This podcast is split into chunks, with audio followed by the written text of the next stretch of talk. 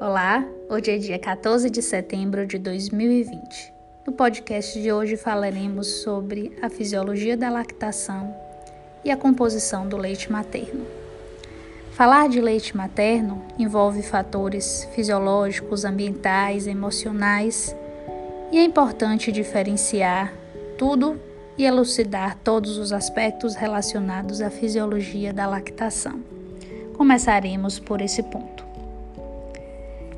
O leite materno deve ser o primeiro alimento oferecido ao recém-nascido, por apresentar diversos componentes como nutrientes essenciais, fatores imunológicos, anti-inflamatórios e hormonais. O aleitamento materno ainda estimula o desenvolvimento afetivo, psicológico e a maturação completa do trato gastrointestinal da criança. Durante os seis primeiros meses de vida, o aleitamento materno exclusivo torna-se essencial para a saúde desses recém-nascidos. Começamos agora a falar sobre a fisiologia da lactação. A estrutura da mama ela é formada por células produtoras de leite. Toda essa estrutura serve para que haja o processo perfeito de produção e ejeção do leite. Os alvéolos presentes na mama são fundamentais no processo de ejeção do leite. Nós temos no centro da mama a auréola e o mamilo, pelo qual o leite será ejetado. Antes de ser excretado, o leite passa por ductos lactíferos e ampolas, onde será armazenado, até que ocorra o estímulo para a liberação do leite mas vamos falar mais sobre essas fases de produção até esse momento especial. A produção do leite materno apresenta três etapas. Definiremos aqui as três: lactogênese, fase 1, lactogênese, fase 2 e galactopoese. Na lactogênese fase 1, acontece mais ou menos entre a décima e a vigésima segunda semana gestacional. É nesse momento que inicia as primeiras mudanças nas mamas para esse período de lactação. Essas mudanças ocorrem por conta dos diversos hormônios, mais especialmente o estrógeno e a progesterona. Eles atuam na ramificação dos ductos lactíferos e formação dos lóbulos mamários, respectivamente. Embora, nesse momento, ainda exista níveis de progesterona produzidos pela placenta.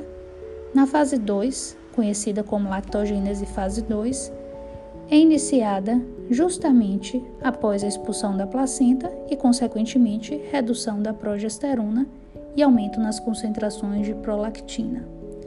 A prolactina é o principal hormônio envolvido na produção de leite. E no estímulo na sua secreção durante a sucção da mama pelo recém-nascido. No processo de reflexo da descida do leite, há um movimento de sucção desse mamilo pela criança. Isso envia uma mensagem direta ao hipotálamo para que haja um estímulo à secreção do hormônio chamado ocitocina, que, na corrente sanguínea e atingindo os alvéolos, promove aí a contração das células, deslocando o leite para os ductos, que finalmente possa ser sugado pela criança. É importante lembrar que esse reflexo ele está associado também e sofre quando afetado pelo estresse, alterações hormonais, como ansiedade. Daí a importância de pensamentos, sentimentos e estímulos visuais para que esse processo ocorra da melhor forma e da forma mais adequada possível. A última etapa é a galactopoese, que essa perdura durante toda a amamentação e está dependente diretamente da sucção da criança e o esvaziamento da mama. Esse processo todo é controlado pelo mecanismo neuroendócrino que envolve a prolactina. Portanto, a sucção é importantíssima a continuidade da lactação. A quantidade de leite vai ser aumentada de acordo com o estímulo, sendo necessária o estímulo, não só à amamentação, mas à sucção e ao envolvimento entre a mãe e o filho.